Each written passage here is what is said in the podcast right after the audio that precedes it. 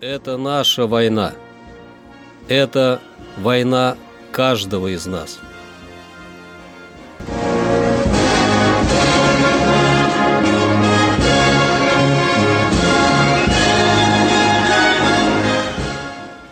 Проект информационного агентства «Регнум. Война.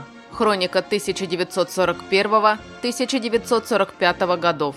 3 декабря.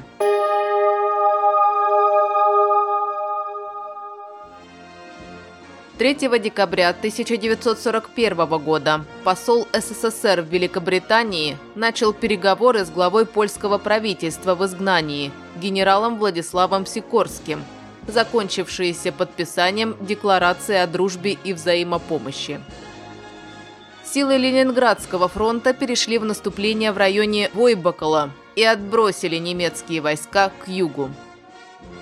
3 декабря 1942 года части Калининского фронта разгромили группировку немецких войск, окруженную в районе Ширипина. Окончательно прекращена летняя навигация по Ладожскому озеру.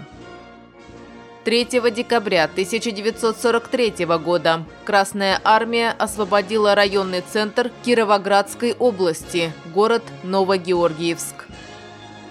3 декабря 1944 года Ставка издала директиву Третьему Белорусскому фронту о подготовке к наступлению на Тильзитско-Инстербургскую группировку противника.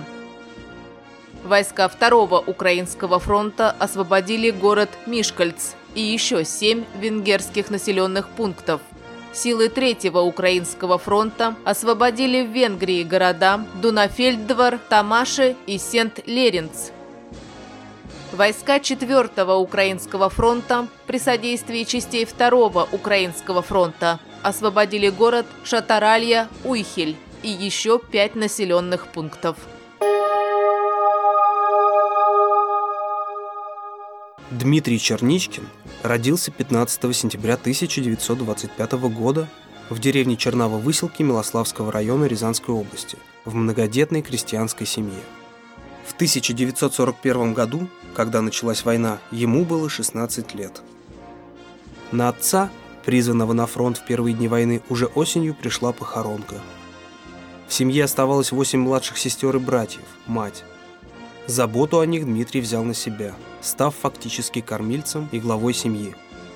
В ноябре 1941 года чернавские выселки были оккупированы немцами – которые хозяйничали в районе до декабря 1941 года.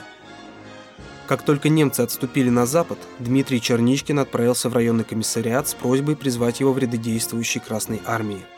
Он написал заявление в военкомат, и вскоре пришла повестка. В апреле 43 года Черничкин был отправлен в 6-й автомобильный полк, дислоцированный в городе Богородск Горьковской области.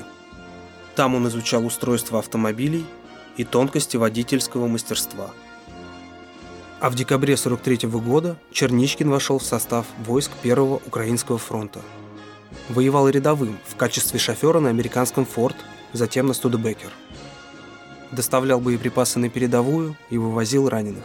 Прошел путь от Украины до Берлина.